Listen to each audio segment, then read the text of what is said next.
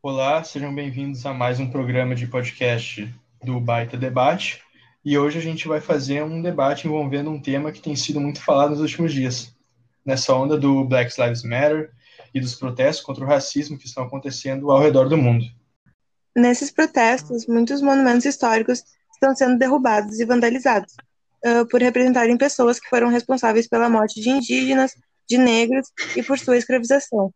Como a gente está em quatro pessoas, não vai ter um mediador, vai ser mais uma conversa mesmo que vai funcionar da seguinte forma: primeiro, cada grupo vai expor o seu ponto de vista, depois a gente abre para perguntas e a gente vai se encaminhando para o fim do debate.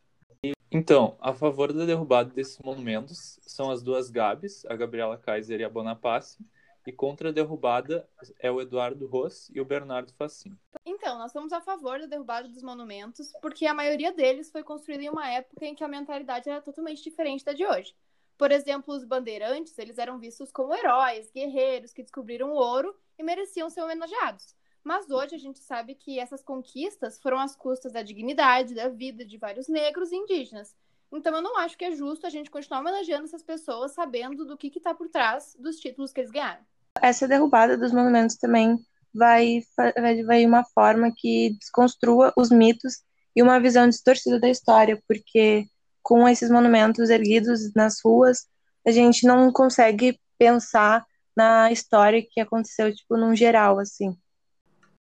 Bom, eu e Bernardo Facini, nós somos o, o grupo contra a derrubada desses monumentos, pois esses monumentos podem nos trazer uh, muita história e nos contar muitas coisas para a história não acabar se repetindo.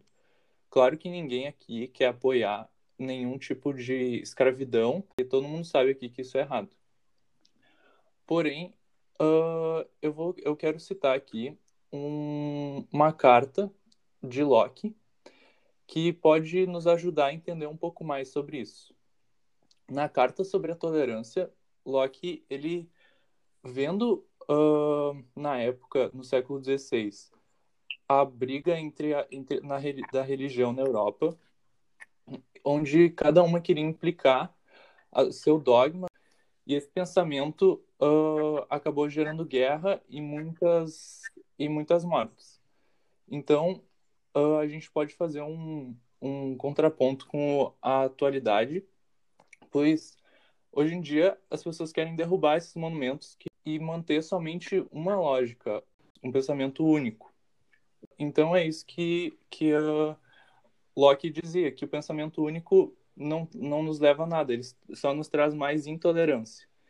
Com base nisso que o Eduardo falou, eu queria fazer o primeiro questionamento ao grupo que é a favor da derrubada dos monumentos. Que eu queria saber qual a motivação da derrubada desses monumentos, até porque isso seria uma certa obstrução da história.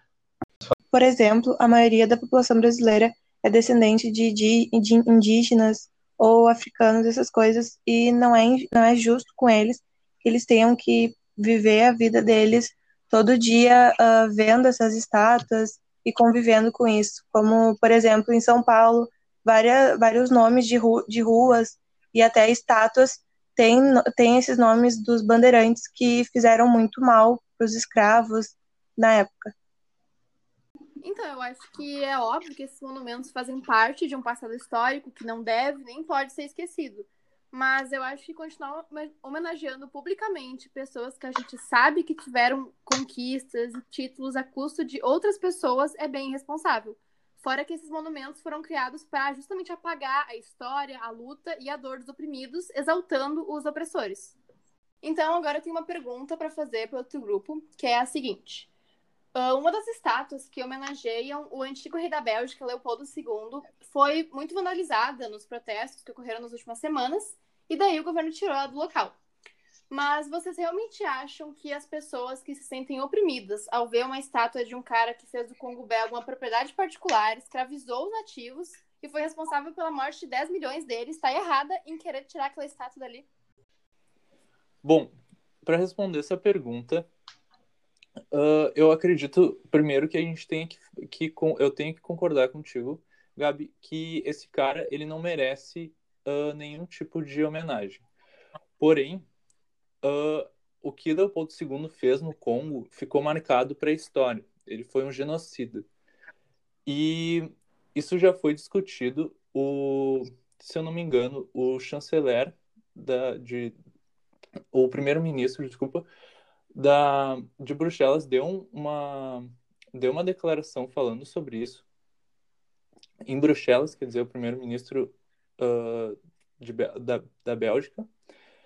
Uh, e a resposta dele foi uma contextualização. A gente precisa contextualizar essas estátuas.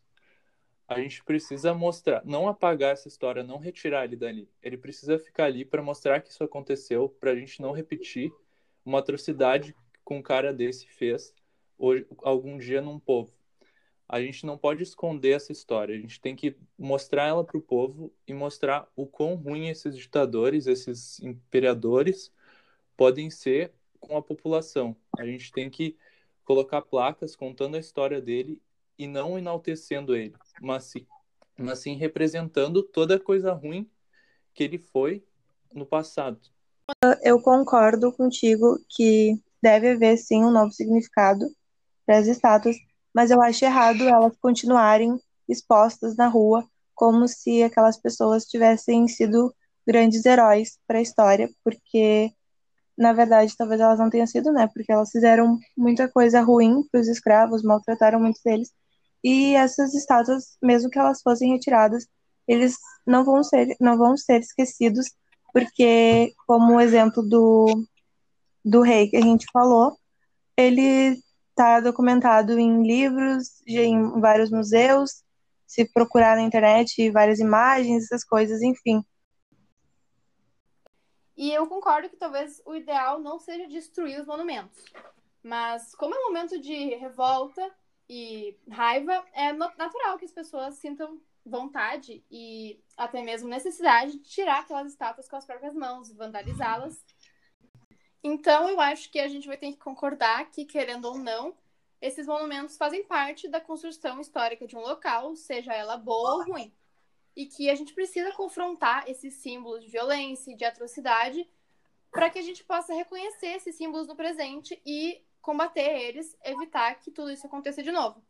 Então, talvez a melhor forma de preservar essas estátuas seja abrigar elas em museus, em lugares menos expostos, para que se possa refletir sobre o que essas personalidades representadas realmente uh, fizeram. Como exemplo disso, tem o Museu do Louvre, que tinha como objetivo guardar os monumentos anteriores à Revolução Francesa.